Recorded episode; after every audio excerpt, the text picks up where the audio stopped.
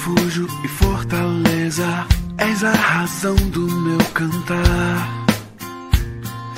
Rocha, abrigo, em tempos de incerteza, minha esperança está em ti. O povo que conhece a Deus responde positivamente às ações dele.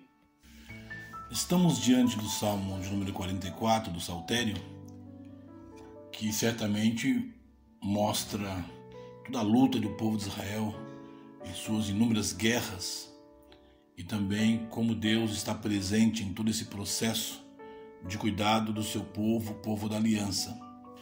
Creio que podemos ver a estrutura desse salmo, podemos dividir em duas partes: a ação de Deus e a resposta do povo versos de 1 a 8, vemos como Deus está agindo no passado e no presente, e dos versículos 9 até o verso 26, as respostas que ah, são dadas a Deus ou na conjuntura que eles vivem em, em resposta àquilo que Deus tem feito e agido ah, no passado e no presente.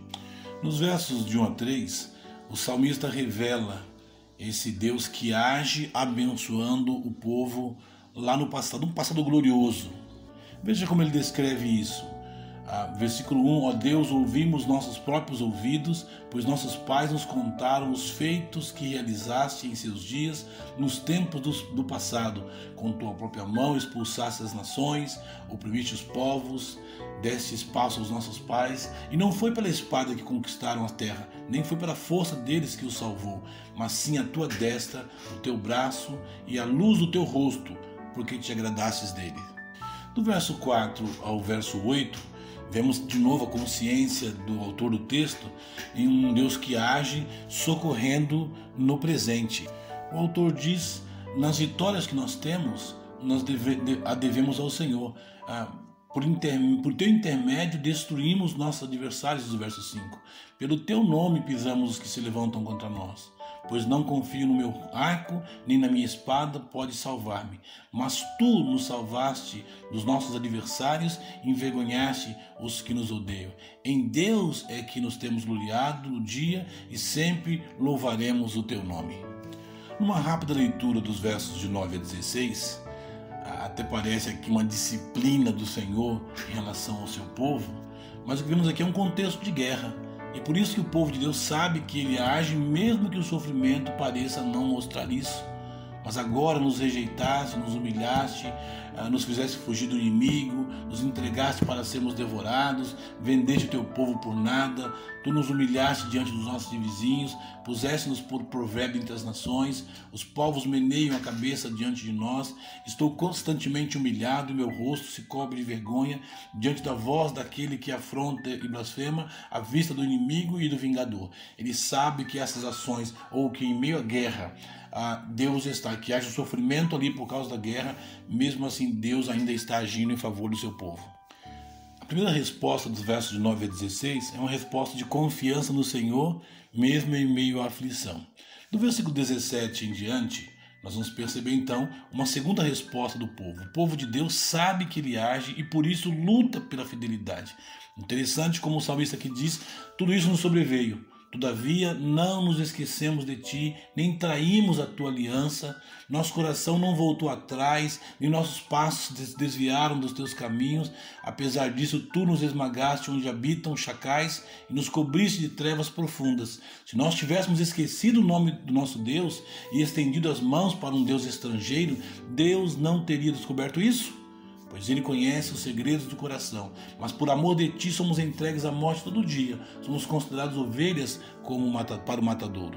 Sim, há aqui uma confiança do povo de Deus, o povo da aliança, de que mesmo em meio às lutas, às aflições e às dores, era necessário e é necessário fidelidade para com esse Deus que agiu no passado e continua agindo no presente.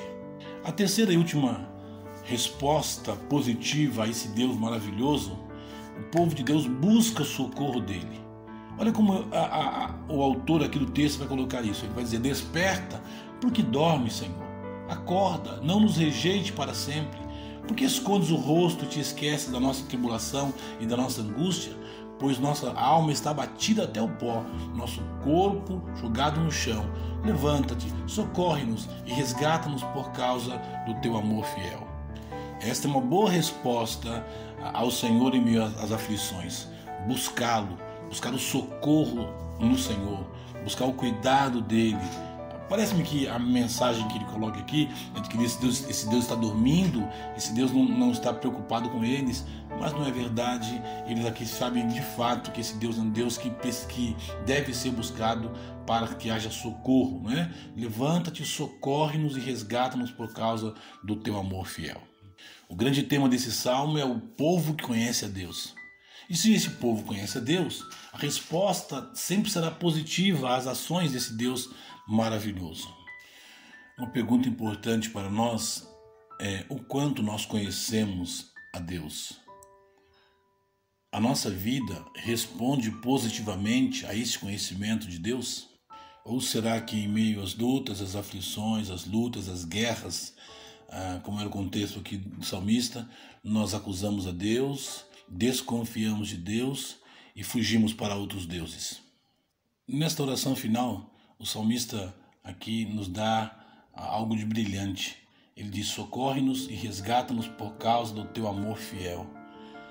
Paulo, aos escrever Romanos, vai dizer que Deus dá prova do seu amor para conosco, em que Cristo morreu por nós, sendo nós ainda pecadores. A fidelidade de Deus, a fidelidade de Cristo ao, vir para a cruz, revela o amor que Ele tem para conosco. Por isso, podemos sim responder positivamente às ações de Deus no passado e no presente em relação à nossa vida. Confie nisso, viva nisso, proclame isso.